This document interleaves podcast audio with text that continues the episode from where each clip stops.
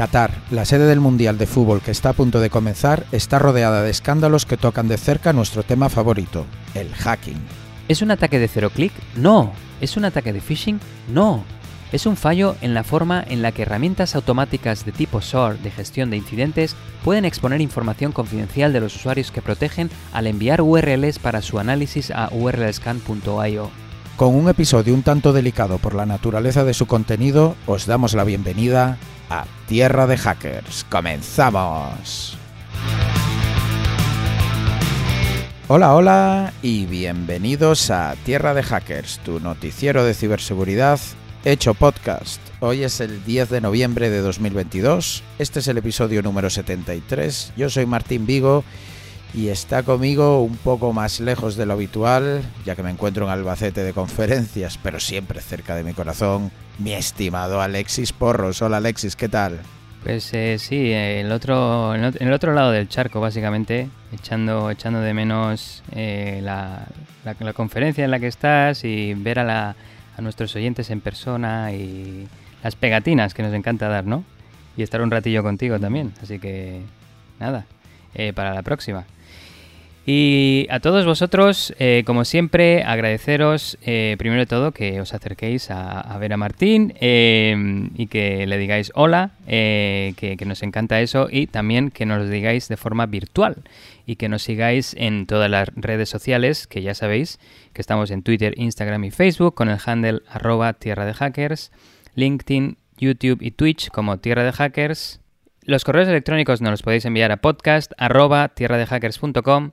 En Discord, pues estamos, nos podéis acceder al servidor de Discord que tenemos en tierradehackers.com barra Discord. Y bueno, lo dicho, que os suscribáis, eh, nos sigáis, nos comentéis eh, los episodios, las noticias, eh, cualquier sugerencia es bienvenida. Y finalmente, como siempre, agradecer vuestro apoyo a la pregunta del episodio, que publicamos junto con cada episodio en, Twitter. Y en el episodio anterior fue la siguiente. ¿Temes ataques hollywoodienses con drones contra redes wifi de tu casa o empresa? Teníamos cuatro respuestas. La más votada con un 37% no, muy sofisticado aún. 27% no, todavía es caro. 21% sí, hardware barato. 15% sí, fácil automatización. Así que tenemos, vemos que más de un tercio eh, no, no lo ven, no lo ven, bueno, incluso un poquito más de la mitad no lo ven como un riesgo por el que preocuparse. Aunque igual lo vemos en las películas. Eh, como decimos siempre, estamos eh, abiertos a, proporcionar ideas de, guion para películas hollywoodienses. Sí, deberíamos hacer una consultora ahí de, ese tema. Pues sí, como decías tú, la verdad, eh, primer día de Navaja Negra, de esta conferencia chulísima. De hecho, no solo he podido conocer oyentes, que alguno incluso me reconoció por la voz. mañana ya iré con la camiseta. Eh, pero la verdad, una sensación chulísima. Y además estuve también con las con las chicas de Securiters, que son otras eh, divulgadoras en temas de ciberseguridad, que tienen un canal de Twitch muy guapo. Y, joder, lo que es juntarnos con, con, gente que se dedica a lo mismo que nosotros, pues mola, mola muchísimo. Así que, que muy guay. Y, muy bueno, muy bueno. Iba a decir, no estamos en Halloween ya, pero da escalofríos, ¿no? Tanta, tanta concentración de, de talento por ahí. Sí, sí. Aparte que en Albacete hace un frío de pelotas, o sea que... Ah, pues mira, escalofríos... por, ahí también. Y nada, eh, como siempre, darle las gracias a nuestros mecenas de Patreon. Gracias por vuestro apoyo. Esta semana, en concreto, a Elfrid y a Mansioni. Ellos dos se acaban de unir a apoyarnos económicamente en Patreon y es esencial. Muchísimas gracias, como siempre y podéis hacer lo mismo si podéis, patreon.com barra tierra de hackers. También dar las gracias a Monat, eh, ya sabéis, una empresa que comparte los mismos valores que Tierra de Hackers, hacer la seguridad más accesible y transparente. Nosotros a través de un podcast y Monat a través de una herramienta de gestión y visualización de telemetría de datos de seguridad una empresa fundada en Silicon Valley y que está buscando muchos ingenieros, sobre todo con algo de experiencia en seguridad, para ayudarles a construir y hacer realidad su misión. Lo mejor de todo es que está contratando en todo el mundo y en rebote, así que ya sabéis, monad.com le podéis escribir a tierra de hackers Por cierto, me escucho con un montón de eco y, seguramente quedará así la grabación, pero es porque estoy en una sala de un Airbnb en el que me estoy quedando aquí en Albacete, así que no estoy en la sitio habitual donde suelo grabar, que tiene lo tengo un poquito más preparado, así que ya pido disculpas por si la calidad del sonido de, de mi lado es un poquito pobre esta vez. Esperemos que no sea demasiado mala. Y nada, saltamos ya a la noticia. Y es que como muchos futboleros sabrán, está a punto de empezar el Mundial de Fútbol de 2022 eh, y el lugar elegido fue el país de Qatar. Desde que se eligió Qatar han sido muchos los que han hablado en contra de este país, digamos, como lugar para celebrar el Mundial. Las razones son la falta de democracia en ese país y las leyes estrictas, sobre todo comparado pues, con países europeos y de, y de América, ¿no? Esto es especialmente cierto en lo que se refiere a la comunidad LGTB. Qatar es un país musulmán y entre otras cosas que he visto no se permiten pues los besos en público, las mujeres no pueden maquillarse excesivamente o no pueden llevar escote y en general pues la vestimenta está también muy restringida. Hago este, esta breve intro para dar contexto pero me quedo ahí porque no quiero que suene demasiado a politiqueo, tema religioso, que no, no estamos aquí para eso.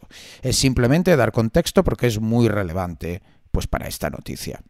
De hecho, dos noticias, porque me parecía interesante con la llegada del Mundial centrarme en sucesos relacionados con la ciberseguridad que hayan pasado en ese país. Y vaya si he encontrado material.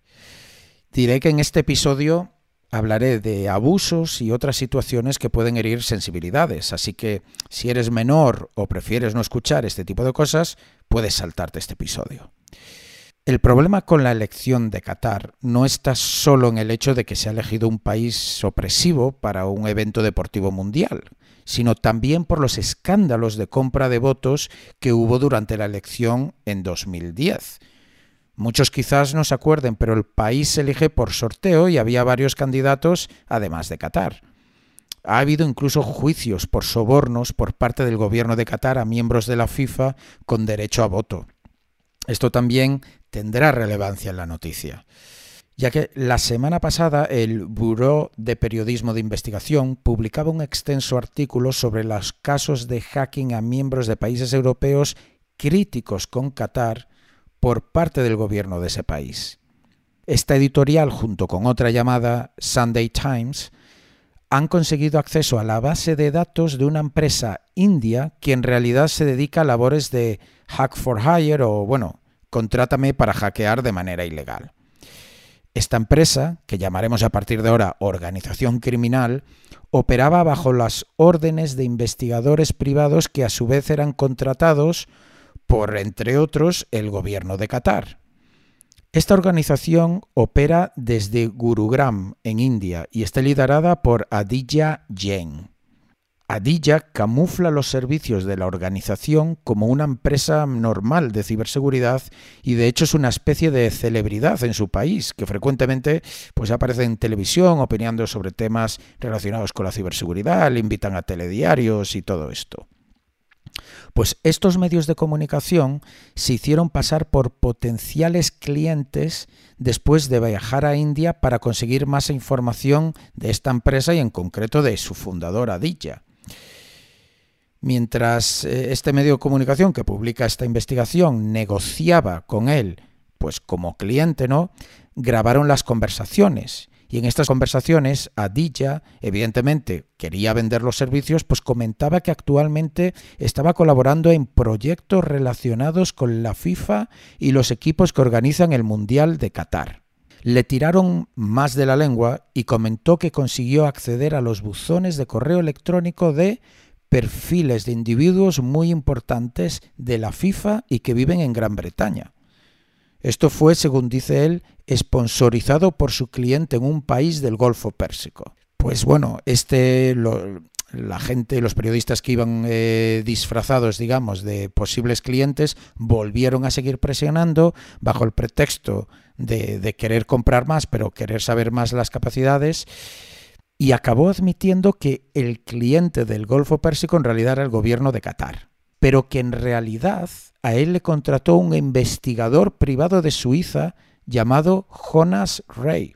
Hago un paréntesis aquí para recordaros que esta metodología ya la hemos visto en otros episodios de Tierra de Hackers. Utilizar como pantalla un investigador privado que luego es él el que se encarga de contratar a servicios ilegales. Así el cliente no tiene, digamos, conocimiento ¿no? sobre el papel ni responsabilidad teóricamente ya que él solo contrató a un investigador privado. Ya lo que haga el investigador privado para conseguir el material que él le está pidiendo ya es cosa del investigador privado. Pero bueno, entre las declaraciones de Adilla y que tenían acceso a la base de datos de la empresa, como mencionaba al principio de la noticia, este medio confirmó que otros siete clientes eran también investigadores privados, pero del Reino Unido. De hecho, el Metropolitan Police, uno de los cuerpos de seguridad del Estado de la ciudad de Londres, contrató los servicios de Adilla y le dio hasta 40 objetivos diferentes a los que hackear para acceder a su correo electrónico. Esto el Metropolitan Police. Pero volviendo al investigador privado suizo, en realidad este trabajaba a su vez para el Diligence Global Business Intelligence, una empresa privada de inteligencia suiza cuyo fundador es Nick Day, un ex oficial del, eh, del MI5, que el MI5 es la agencia de inteligencia británica, el equivalente a la CIA en Estados Unidos, básicamente. Acorde a documentos jurídicos por una denuncia que hubo y por tanto son documentos públicos, Diligence Global fue contratada para trabajar en un proyecto relacionado con la organización del Mundial en Qatar.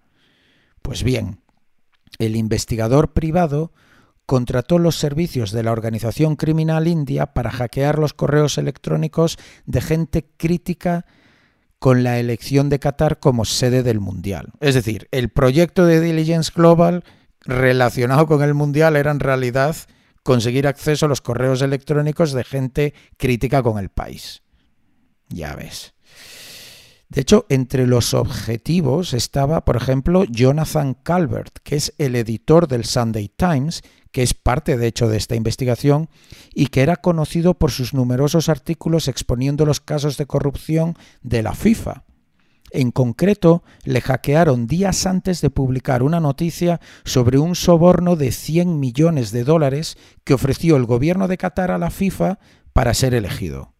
En la propia base de datos filtrada hay una columna con observaciones que dice textualmente hackeo completado respecto a esta, a esta persona, Jonathan Calvert. Otro objetivo fue el famoso exfutbolista Platini, que tenía derecho a votos sobre la sede del Mundial.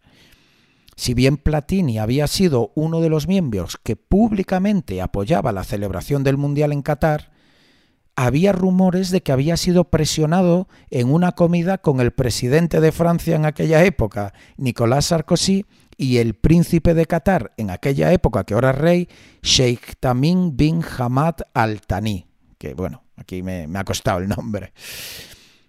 Fue hackeado días antes de votar y de hecho Platini fue contactado por el Parquet National Financier, el PNF, que es una unidad francesa que lucha contra los fraudes económicos. Estos le contactaron por sospechas de corrupción en torno a su participación en las votaciones para el Mundial. Parece ser que la investigación del PNF reveló que Qatar estaba ansiosa por saber qué declaraciones iba a hacer Platini en torno a lo que iba a votar supongo que para saber si le tenía que seguir presionando, ¿no? Para que votase por ellos. Por cierto, que quizá no lo dije, de la manera en la que los indios hackeaban las cuentas de correo era puro phishing. Específicamente, he encontrado que mandaban correos haciéndose pasar por redes sociales como Twitter, engañando a estas personalidades a resetear su contraseña y por tanto en realidad entregándosela a la organización criminal. Phishing de manual, pero que sigue siendo tan efectivo que se usa a los más altos niveles, como podéis comprobar. Hubo más víctimas de estos hackeos y que también eran críticas con Qatar, casualmente, ¿no? Ganem Nuseibe, que escribió un reporte cubriendo la corrupción en Qatar, no solo fue hackeado él, sino también su abogado. O también Jan Pilipín, periodista del medio Mediapart, que fue hackeada días después de publicar un artículo sobre la investigación judicial que estaba sucediendo en torno a sobornos para la elección de Qatar en el Mundial. Os dejo un link a la investigación en las notas del episodio para que podáis seguir indagando, pero como os comentaba, esta no es la única noticia reciente que puede encontrar respecto a Qatar y el mundo del hacking me encontré otra muy chunga y relacionada con las estrictas leyes contra el colectivo LGTB que os comentaba al principio. La semana pasada también se publicaba un artículo cubriendo los abusos sexuales, maltratos y detenciones ilegales a personas homosexuales en Qatar. Todo esto que acabo de decir por parte de una entidad gubernamental pero es que además lo hacían engañándoles con cuentas falsas en aplicaciones de citas parecidas a Tinder. En esta publicación entrevistan a Ali, un filipino que voló a Qatar para trabajar allí y que es un hombre gay y como pues, cualquier otra persona decidió utilizar una aplicación de citas para conocer a otras personas.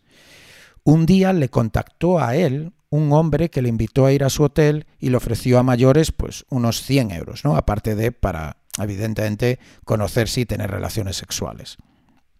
Allí, Ali decidió aceptar y se dirigió a la dirección, que era en este hotel. Cuando entró en la habitación le estaban esperando seis hombres, según explica en esta entrevista. Estos seis hombres eran agentes de la policía de Qatar que lo primero que hicieron, según relata Ali, fue lanzarlo contra la cama y violarlo. Lo hicieron uno tras otro mientras él comenta que uno de ellos simplemente miraba y se reía. Cuenta Lee que cuando terminaron le registraron la mochila que traía mientras le decían que esto que había hecho era prostitución y que además también era eh, homosexual. Comenta que mientras lloraba, de hecho, uno de ellos lo, abofeteó y le dijo que, se callase. O sea, que no solo la habían violado, sino que lo estaban eh, maltratando físicamente, ¿no? Pero es que no termina aquí cuenta como al cabo de unas horas llegó otra víctima, en este caso un hombre vietnamita que entró en la misma habitación y que también sufrió los mismos abusos y ambos fueron detenidos y llevados a una celda donde les interrogaron. Comenta Lee que sacaron fotos de las conversaciones de la aplicación de citas en su móvil como prueba de prostitución y homosexualidad, cosas ilegales en Qatar. Le retuvieron dos días y luego lo deportaron. En el medio que cubre esta noticia entrevistan al único hombre abiertamente gay de Qatar, que por supuesto ya no vive en el país, vive en San Francisco ya que está exiliado. Comenta que son cientos los ciudadanos de la comunidad LGTB que le escriben semanalmente y le cuentan los abusos que sufren por parte de las autoridades. De hecho, Mohamed, que es como se llama, trabaja directamente con Human Rights Watch, la organización sin ánimo de lucro que vigila y denuncia abusos contra los derechos humanos. Muhammad cuenta que los policías detrás de estos abusos pertenecen al Preventive Security Department o Departamento de Seguridad Preventiva de Qatar y que técnicamente ni siquiera son policías, sino los describe como un equipo de seguridad nacional del gobierno, o en otras palabras, como una especie de mafia contratada por el propio gobierno que puede operar a sus anchas. Comenta que su, su, modo operandi es precisamente ese, engatusar a las víctimas a través de perfiles falsos en aplicaciones de citas para conseguir pruebas y traerlas pues, a un hotel o una casa donde las maltratan físicamente antes de detenerlas y deportarlas. El artículo cubre las declaraciones de otras muchas víctimas, pero bueno, tampoco es mi intención aquí hacer el episodio más macabro de lo necesario. Ya os imagináis que las experiencias de los demás mm, son parecidas y además, bueno, pues os dejo enlazado el artículo para que podáis leerlo al completo. En fin, que mucho cuidado si planteáis ir a disfrutar del Mundial a Qatar, especialmente si pertenecéis a la comunidad LGTB. También la lección a aprender de que es que uno puede ser que puede ser quien quiera online, ¿no? No hay que fiarse en absoluto de un perfil en una aplicación de este tipo porque puede estar detrás cualquiera. En Qatar puede que sea la policía, pero en tu país puede que sea un malnacido que tiene planes similares. Siempre conviene citarse en espacios públicos, avisar a amigos de dónde estás en todo momento, quizá compartiendo tu localización eh, en directo y simplemente pues tener sentido común. Esto sí, eh, muy bien acabar con recomendaciones, Martín, porque es muy preocupante este tema. Em, y me venía a la mente nuestra querida expresión, ¿no? Bueno, que usamos a veces, no siempre se tiene que usar, pero tu modelo de amenazas, ¿no? Eh, estás acostumbrado a que estás en tu país, en tu provincia, donde sea, en tu estado, incluso en Estados Unidos cada uno tiene un poquito de diferencias, ¿no? Pero bueno, estás acostumbrado a que mm, eh, sabes cómo funciona el tema y los temas de privacidad que hay y no la libertad de expresión y tal, pero cuando vas a otro país, cuando viajas, ya sea por trabajo, por placer o lo que sea, es, está bien documentarse, sobre todo últimamente que, el mundo cambia tanto, tan rápido y la tecnología también ayuda mucho a, abusar de, la privacidad y todo lo que pongas en tus redes sociales, como cuando entras en Estados Unidos, ¿no? Que, que a veces, no siempre, pero eh, la policía de, la frontera, pues según dicen, te, requisa, te, te, mira todos tus dispositivos electrónicos, ¿no?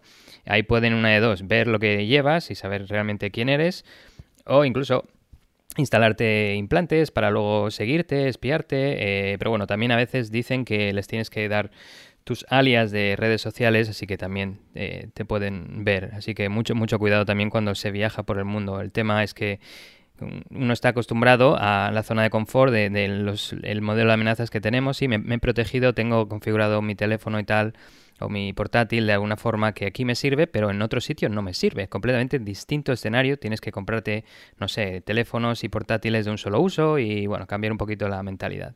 Sí, qué, qué, buenos apuntes. Simplemente, bueno, un poco eso, sentido común y, ser consciente que online uno puede ser quien, quien quiera y, disfrutemos todos, pero, pero con cabeza, ¿no?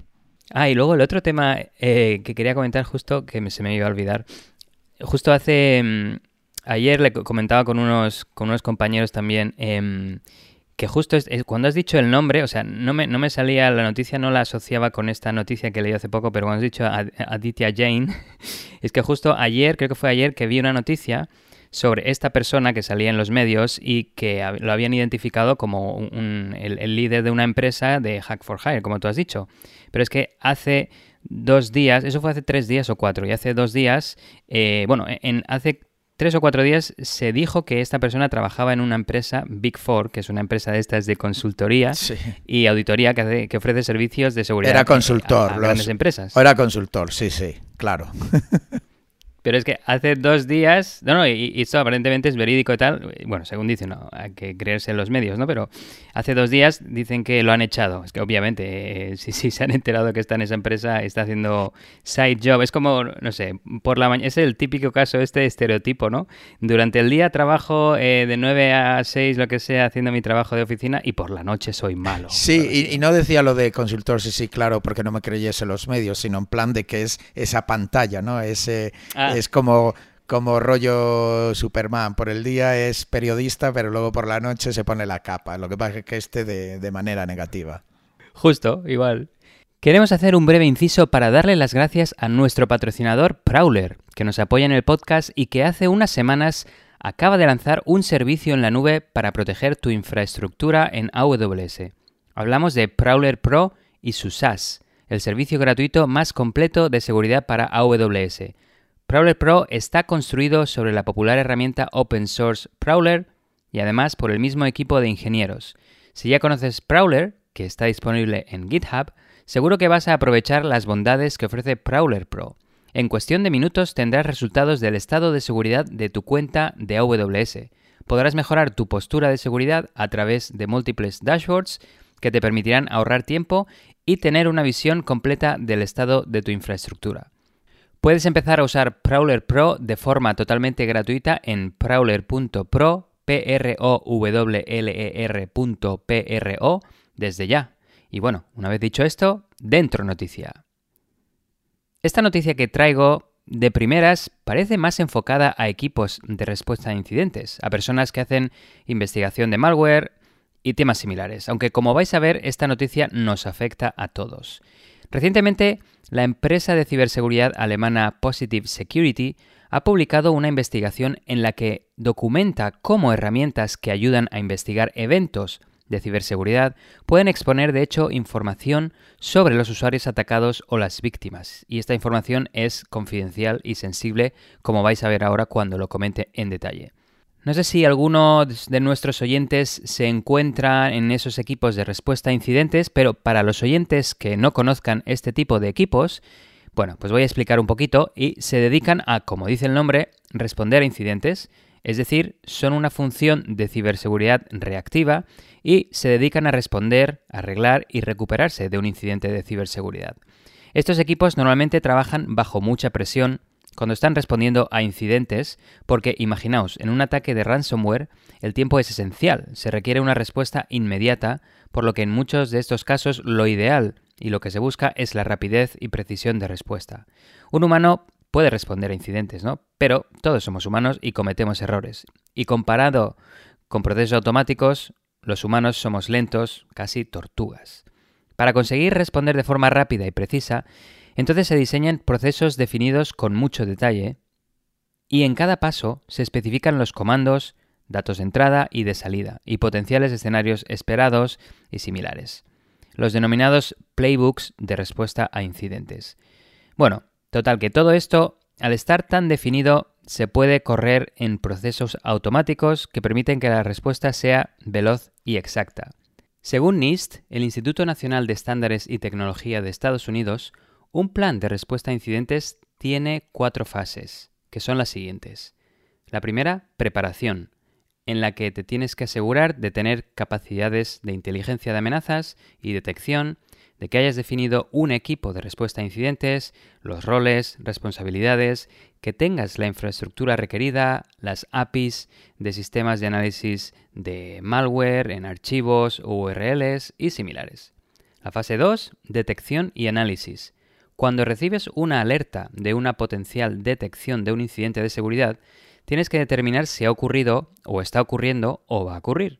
Analizar los indicadores de compromiso, que pueden ser direcciones IP, nombres de sistemas y similares, empezar a documentar el incidente, definir una prioridad, notificar a los equipos afectados y actividades similares. La fase 3 es contener, eliminar y recuperarse. En esta fase se intenta detener toda actividad maliciosa para prevenir mayor impacto. Y también se intenta eliminar y arreglar la causa raíz y restaurar todos los sistemas para recuperar las operaciones y el negocio. En la última fase, la 4, tenemos las lecciones aprendidas u oportunidades de mejora, que es cuando te sientas con todo el equipo y reflexionas sobre lo que ha pasado y qué medidas proactivas se pueden implementar para evitar incidentes similares en el futuro. Y también cómo mejorar el playbook de respuesta a incidentes, entre otros. Pues en esta noticia me voy a enfocar, de hecho esta noticia va sobre la fase 2 de un plan de respuesta a incidentes, en la que se realiza la detección y análisis del incidente.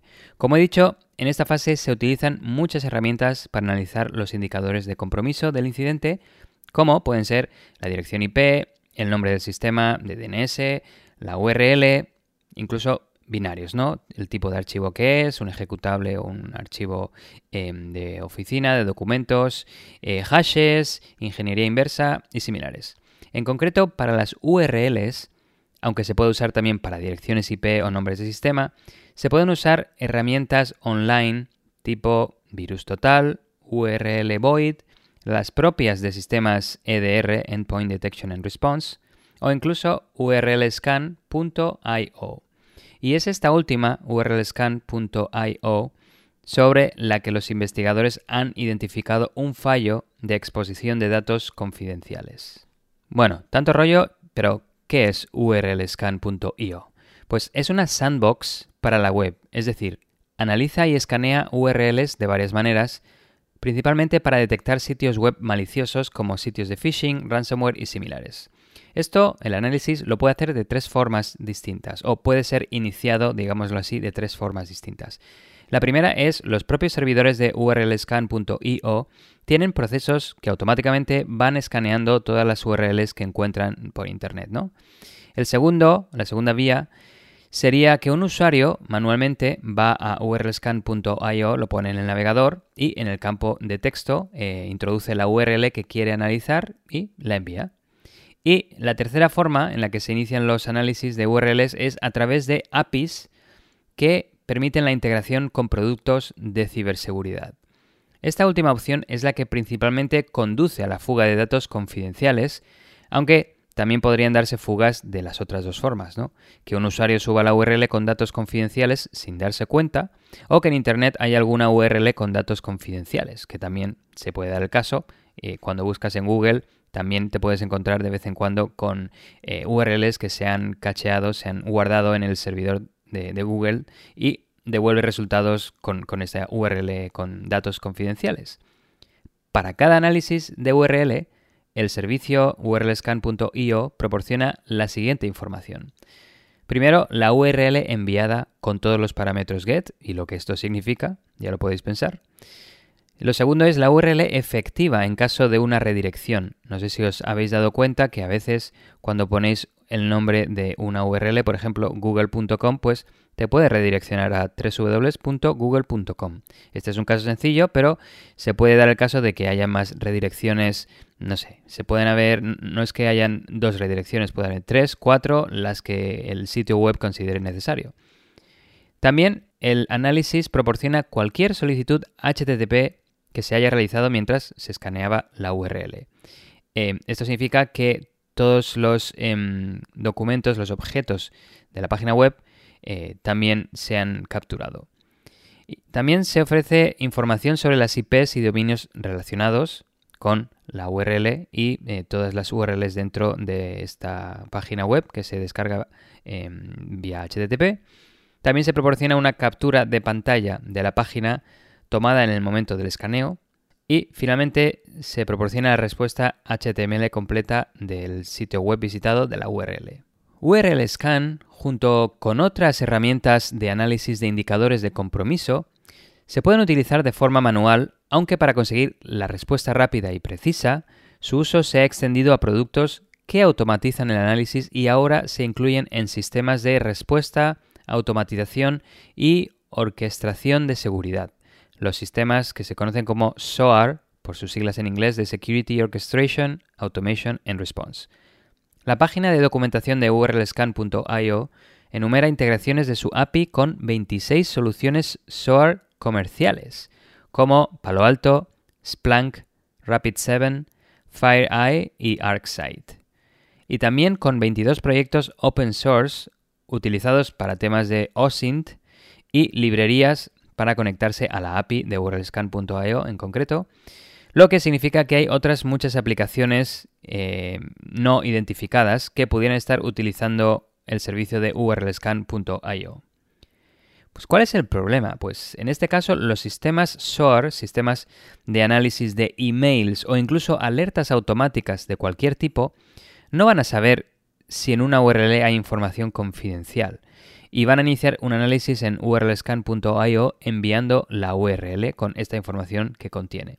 Porque estos procesos automáticos hoy en día no tienen ninguna regla configurada para que no se envíe eh, una URL que contenga un parámetro get que se llame password. Así que o similares, ¿no? Ya os hacéis la idea. Em, seguro que eh, después de esta noticia o este caso, igual van a implementar em, estas medidas em, para evitar enviar URLs con datos confidenciales. Pero bueno, eh, echa la ley, eh, echa la trampa, ¿no? Un atacante podría también en su link, en su URL de phishing, incluir un parámetro que se llame password para intentar saltarse que un, sistema SOAR envíe la URL a estos sistemas de análisis como urlscan.io si estos sistemas SOAR implementan esta medida, que todavía no está implementada, pero es un caso hipotético que, comento. Bueno, como digo, eh, los sistemas SOAR, sistemas automáticos de análisis eh, de emails o incluso alertas automáticas, eh, lo que hacen es enviar la URL a urlscan.io. ¿no? Esto lo que va a causar es que, por ejemplo, por cada email que un usuario reciba, los sistemas de seguridad automáticos van a buscar URLs en el cuerpo del email e incluso en los archivos adjuntos y realizar un análisis de forma automática en urlscan.io en base a estas URLs identificadas. Y justo los investigadores se pusieron a investigar, se pusieron a buscar en urlscan.io y encontraron URLs confidenciales de diversos tipos que me dejaron, de nuevo, em, no estamos en Halloween, pero me dejaron con muchos escalofríos. Porque habían URLs, por ejemplo, para reseteo de contraseñas, URLs para creación y confirmación de cuentas, URLs con claves de APIs de servicios online, URLs para invocar funciones de robots, de bots en sistemas de mensajería como Telegram, URLs para acceder a documentos confidenciales como peticiones de firma de DocuSign, URLs para acceder a documentos compartidos en sistemas en la nube como Google Drive o iCloud, a los que cualquiera puede acceder solo con tener dicha URL, otras con enlaces para archivos enviados vía Dropbox, algunas que incluían invitaciones a SharePoint, otras con invitaciones a unirse a suscripciones de pago, como los servicios de Apple, invitaciones a eventos corporativos de Apple, por ejemplo, URLs con enlaces a vídeos no listados de plataformas online estilo YouTube y bueno, una lista para no parar, pero lo dejo ahí porque si no, no acabo el episodio. Em, muchos de los análisis que contienen este tipo de URLs confidenciales desaparecen de los resultados después de 10 minutos. Pero uno puede poner, eh, puede realizar búsquedas de forma continua con filtros específicos, ¿no? Como lo que se conoce como Google Dork, ¿no? Como site dos puntos in URL dos puntos, ¿no? Pues en urlscan.io también tienen otras palabras, otras keywords, otras sintaxis para buscar. Y por ejemplo, eh, si pones page.domain, dos puntos, y pones lo que es el dominio que quieras, por ejemplo, apple.com, pues eso lo que te hace es que te sale, te, te busca, te da los resultados de todos los análisis de URLs que contengan el dominio apple.com.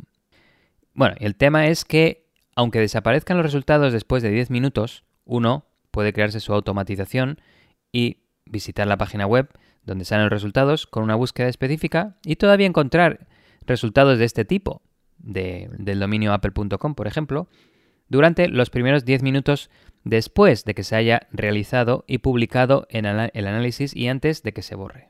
Este tiempo de borrado de 10 minutos, de hecho, estaba relacionado con URLs de Apple específicamente y los investigadores se enteraron después de que Apple requiere que sus dominios se excluyan de los resultados de análisis, aunque esto urlscan.io lo ha implementado mediante el borrado periódico, cada 10 minutos, de todos los análisis que tengan sus dominios. La forma más efectiva hubiera sido hacer todos los escaneos de URLs de Apple privados, aunque igual esto requeriría una cuenta de pago. Y obviamente, eh, si eres un usuario normal y no quieres pagar por este servicio y envías una URL que tenga apple.com, eh, pues claro, no, podrías eh, disfrutar de este servicio. ¿Cuál es el impacto? Pues una de las muchas partes críticas en los resultados publicados de los análisis de las URLs en urlscan.io son, bueno, la URL en concreto, pero más en concreto son los parámetros get de esta URL que pueden contener nombre de usuarios, contraseñas, bueno, aunque en el siglo XXI esperamos que esto ya no pase, que no se envíen contraseñas eh, como parámetro get en una URL, ¿verdad? También se pueden encontrar tokens de autenticación que pueden tener una larga duración o no y otros temas similares. Las capturas de pantalla también son muy preocupantes, obviamente. Y bueno, ahí lo dejo, ¿no? Para que tengáis una idea ya veis que hay bastante riesgo. Si estas herramientas automáticas tipo SOAR o usuarios de la API están realizando análisis de URLs y los resultados se muestran de forma pública, esto puede causar una fuga de datos confidenciales muy grave. Y como estas herramientas de seguridad avanzadas se instalan principalmente en grandes corporaciones y organizaciones gubernamentales, la, información filtrada podría ser muy delicada. A raíz de esto, los investigadores se quedaron pensando si podrían encontrar algo más, si podrían rascar un poquito la superficie de, este incidente ¿no? que descubrieron. Y lo que hicieron fue lo siguiente. Primero, recolectaron algunas de las URLs de los análisis y contactaron a los usuarios afectados vía email, notificándoles de que esta URL se encontró en urlscan.io. O sea, haciendo una acción noble, ¿verdad? Pero también añadieron una URL de seguimiento en el email. con buenas intenciones, obviamente. Con esto lo que querían saber era si realmente los usuarios eran los que enviaban las URLs a urlscan.io o si por el contrario eran las herramientas automáticas de tipo SOAR. Y después de su análisis, validaron su sospecha de que en el 50% de los casos son las herramientas automáticas las que envían la URL a urlscan.io inmediatamente después de recibir el email. De todas formas, solo enviaron, hicieron una muestra, una prueba a unos em, entre 10 y 20 usuarios si no recuerdo mal, así que no, igual no es una muestra significativa para concluir que el 50% de los casos eh, vas, a, vas, a, tener éxito, digamos, en, eh, encontrar que eh, una herramienta tipo SOR envía de forma automática la URL a urlscan.io. Pero ahí queda el dato, ¿no? Los investigadores querían seguir un poquito encontrando más, indagar y buscar más, y de hecho querían saber qué tipo y fabricante de SOAR se encontraba detrás de estas eh, peticiones a urlscan.io para analizar las URLs. Y con esta duda, los investigadores pidieron a urlscan.io si podían compartir con ellos los user agents, esta cabecera HTTP que se envía en todas las peticiones HTTP, de los usuarios a los que los investigadores les estaban haciendo el seguimiento. Con esta información, los investigadores descubrieron los SOAR que filtran las URLs confidenciales, que son los siguientes. Palo Alto X SOAR, Swimlane, IBM Security QRadar SOAR, antes conocido como IBM Resilient, Splunk SOAR, antes conocido como Splunk Phantom, y Dimension Data's SOAR. Así que, queridos oyentes, si usáis alguno de estos, o sabéis si vuestra empresa los usa, id a mirar la configuración ahora mismo para no liquear detalles importantes al mundo en general. ¿Y qué podría hacer un cibercriminal, un atacante, si consiguiera apoderarse de estas URLs confidenciales que se envían a urlscan.io? ¿no? Pues hay diferentes casos de abuso. Desde el típico spam, ¿no? Un cibercriminal podría recopilar direcciones de correo electrónico y otra información personal para utilizarla en ataques de spam. También podrían recabar información de email y similares para em, realizar campañas de phishing creíbles. Y bueno, en temas también de red teaming, como Martín y yo hacemos, y similares, pues se puede utilizar esta información para encontrar eh, portales de administración ocultos igual, obtener un primer punto de apoyo o pivote hacia la red interna o hacia la aplicación que quieras eh, un poquito testear o enfocarse en objetivos potenciales. Pero un caso de abuso interesante es el robo de cuentas. Y recapitulo. Para el 50% de los usuarios que reciben correos electrónicos, las herramientas SOAR lo que van a hacer es inspeccionar el email y coger todas esas URLs que contienen los emails y enviarlas a urlscan.io para su análisis inmediatamente después de recibir el email.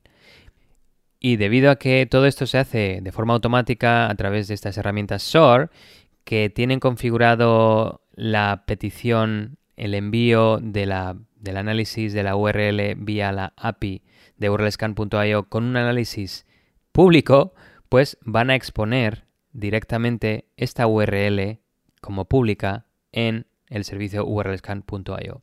De esta forma, ¿cómo puede un atacante sacar provecho de este escenario, de, esta, de este fallo?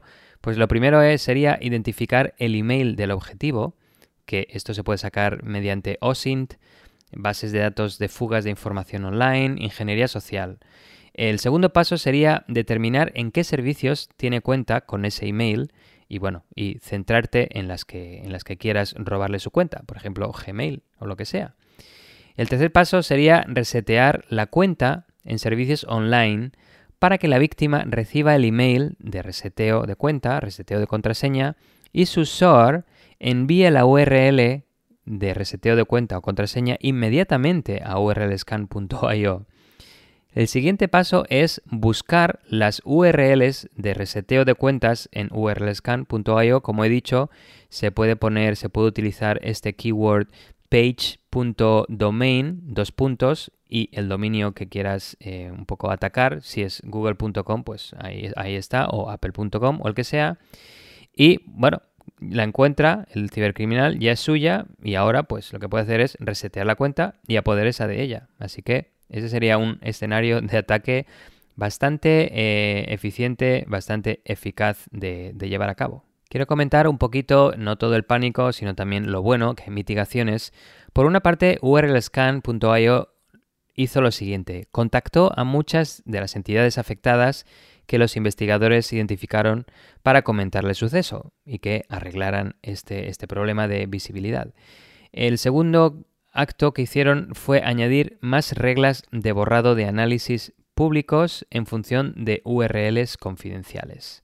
Es decir, como el tema de Apple que pidió a urlscan.io que borrara todas sus URLs públicas después de 10 minutos de haberlas eh, publicado, pues lo mismo para otras que urlscan.io ha visto que pueden contener también em, datos confidenciales, ¿no? como reseteo de contraseñas y todo, toda la lista que he mencionado anteriormente que da escalofríos.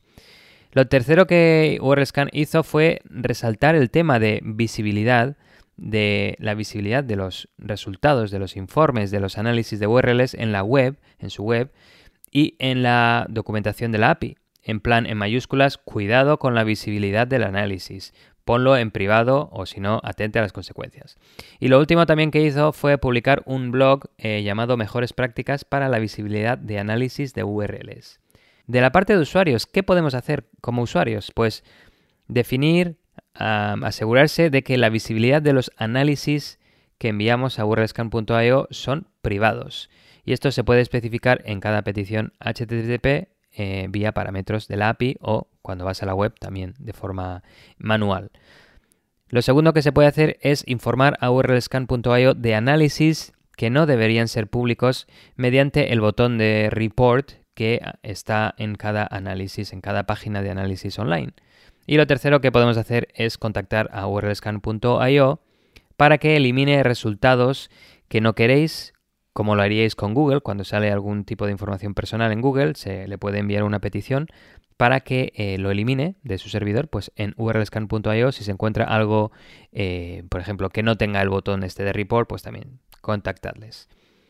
Y esto no es la primera vez que pasa. Por ejemplo, a principios de este año, un incidente similar expuso datos de repositorios privados de GitHub. Eh, para los que no conozcáis GitHub, es este repositorio de código principalmente, aunque hay gente que lo utiliza para em, bueno, alojar texto, datos, eh, no hace falta que sea código, ¿no? Pero lo principal es código porque tiene tema de control de versiones. Cuando em, creas un documento, pues y creas otro nuevo, te guarda el histórico de todos los cambios de estos documentos. En cualquier caso, em, una, un servicio online muy usado a nivel mundial por millones y millones de usuarios. Y a principios de año lo que pasó es que un fallo eh, similar lo que hizo fue exponer la URL del repositorio de repositorios privados de GitHub y también el nombre de usuario del dueño del repositorio. GitHub se enteró de un incidente, de este incidente interno por parte de un empleado de GitHub en que los sitios web de GitHub, pages en concreto, páginas de GitHub, publicados desde repositorios privados en GitHub, se enviaban a urlscan.io para analizar los metadatos como parte de un proceso automatizado. GitHub lo que hizo al respecto fue arreglar este proceso automático que enviaba los sitios de GitHub Pages para el análisis de metadatos, de tal forma que solo se envíen para el análisis los sitios públicos de GitHub Pages y no los privados.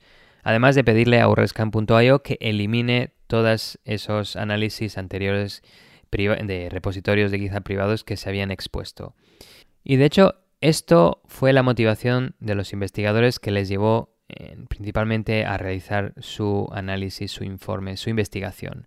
Aunque en este caso el tema de GitHub, un poco también como en el caso actual, había que tener un poco automatización al respecto, porque las URLs también desaparecían de, de urlscan.io después de 30 segundos de haberse publicado el análisis. En el caso de este, este incidente más reciente, en el caso de Apple, eh, las URLs, los informes desaparecían después de 10 minutos y porque lo había pedido Apple. Eh, pero bueno, todos los otros, dominios no se hacía nada al respecto, o al menos no consta como tal por parte de los investigadores, aunque bueno, había que, habría que preguntarle un poquito más a urlscan.io si tiene, tenía más reglas de este tipo de borrado. Aunque como he dicho, eh, urlscan.io ha mejorado el tema y ha añadido muchas más de esas reglas de borrado, de análisis de URLs que son públicas. Y con esto, queridos oyentes, llegamos a la pregunta del episodio. ¿Crees que estas herramientas como urlscan.io de análisis de indicadores de compromiso, de gestión de incidentes, deberían estar disponibles para todo el mundo? Tenemos cuatro respuestas. La primera es sí y además gratis. La segunda es no, solo para empresas o gobiernos, es decir, solo para entidades autorizadas. La tercera es no, solo de pago. Y la última es no, nunca. Así que ya sabéis, id a Twitter y os invitamos a votar. Buah, me, ha encantado la noticia. De hecho, Alexis me ha recordado a, un reporte de Back Bounty que envié yo. Yo creo que lo había mencionado ya alguna vez en el episodio, pero eh, fue como dinero. No fue mucho, creo que me dieron, no sé, mil dólares o algo así. Pero era en torno a esto, a secretos almacenados en las URLs, que no solo liquean en el historial del navegador, no solo eh, pueden ser indexadas, sino en este caso lo que pasaba era es que era a través de la cabecera de referer del protocolo HTTP, que bueno, es una cabecera que se suele utilizar para temas de, de marketing y tal, pero cuando tú en un dominio, por ejemplo, estás en, por decir algo, en google.com, tú le das a un enlace que va a martinvigo.com, yo cuando llegas a martinvigo.com puedo ver, puedo ver que vienes desde google.com. De hecho, en concreto la, la, URL exacta desde donde vienes en google.com. Entonces yo esto se lo reporté a una aerolínea que cuando tú vas a hacer el check-in en una aerolínea, ¿no? Normalmente la URL contiene tu apellido y el localizador del billete, que realmente es la manera de autenticarte para poder cambiar las reservas, poner el pasaporte, lo que tú quieras pues me di cuenta que había lo típico del sistema de cuando necesitas ayuda, ¿no? El botoncito, ¿quieres ayuda o soporte? Y le di, y esta aerolínea en concreto era United Airlines, eh, había contratado un servicio de terceros para que, pues, gestionar todo el tema de cuando la gente está haciendo checking y algo no funciona. Entonces, al darle a ese botón, eso cargaba, pues no me acuerdo qué dominio era, pero uno tercero. Pero vi que se estaba enviando la URL de la aerolínea que contenía el secreto para poder cancelar mi vuelo y todo. O sea, esa empresa de terceros que habían contratado, su servidor estaba recibiendo miles y miles de, de URLs de United Airlines que contenía el apellido y el localizador del billete, que eso permite a cualquiera acceder a la información de tu pasaporte, tus datos personales y todo esto. Y es que fue súper fácil de, de encontrar, porque no tiene mucho técnico, tenía ahí el burp eh, corriendo y ya está. Y me dieron, sí, creo que como mil, mil dólares o algo así. Muy interesante para, para usarlo en, en un viaje a una conferencia. Eh, sí, aquí, para venir hasta Albacete, que esto está lejos, tío. Pues no, pero, pero sí, muy interesante tu noticia. Me pregunto el, el, tema del referrer, sí, la verdad que alguna vez lo he visto también y me pregunto, ¿realmente siglo XXI ya se usa, no te puedes fiar porque el referrer lo puede modificar cualquiera. Deberían eh, fiarse de, de, la, de, la, cookie de sesión que debería estar cifrada o con integridad para prevenir modificación, pero ese campo no sé todavía quién lo usa para que... Eh, temas de analíticas, como has dicho tú y tal, no, visitantes. Claro. Justo, justo. De hecho, sí, para saber desde dónde te linka la gente y todo esto. Pero claro, hoy en día la mayoría de navegadores es una de las cosas que te quitan ya automáticamente. Navegadores como Firefox y estos que, digamos que están orientados a la privacidad, pues eso lo quitan y ya está directamente. Y luego el otro comentario es, eh, creo, ¿no? El, el, comentario, el, el, caso de abuso este que he comentado de robo de cuentas. Eh, también es un poquito parecido a, tu herramienta, ¿verdad? La de Phonerator era, que también hacía algo similar con lo de Siri y tal. Eh, ah, hablas de la de, de la de sí, claro. Eh, bueno. Ah, perdón. Es justo. no, es que soy muy malo eligiendo nombres. Ya lo sé, Alexis, ya lo sé. Pero eh, sí, bueno, esta era, era, no tiraba tanto de URLs, eh, para sacar los secretos, claro, pero, pero eh, lo que dices tú es como maneras inseguras de enviar eh, material de credencial, bueno, credential material me sale, digamos, bueno, información sensible, ¿no? Respecto a, a tu autenticación, como la, el nombre de usuario y contraseña. Y entonces a veces, pues claro, no, no, no pensamos que al ponerlo en una URL, pues eso es que puede acabar en sistemas de caching, en el historial de tu navegador, en la cabecera del referer y en otros tantos casos. Es sitios. Sí. Pues, pues lo dicho, eh, para los que estéis en grandes empresas y uséis estos sistemas SOAR que tiran de urlscan.io, ir, ir a mirarlo ya, para evitar mayores Mira, esto es una de, estas noticias que has dado que, porque muchas veces pues damos noticias que no afecta a la gente, por ejemplo la que di yo antes, que pues, la mayoría no van a ir a Qatar, o cuando hablamos de vulnerabilidades más de por parte de gobiernos contra PIPs, pero esto seguro que hay mucha gente en departamentos de IT y tal, responsables, que a lo mejor esto le ayuda, van y dicen, ostras, pues lo tenía público. O sea que si alguno, por favor, hacérnoslo saber, no nos tenéis que decir la empresa ni mucho menos, pero un poco por, por tener esa satisfacción de que la noticia de Alexis pues ha servido un caso real de, ostras, lo he escuchado en el podcast, he ido a mirar y mira, pues eh, a nosotros nos estaba afectando.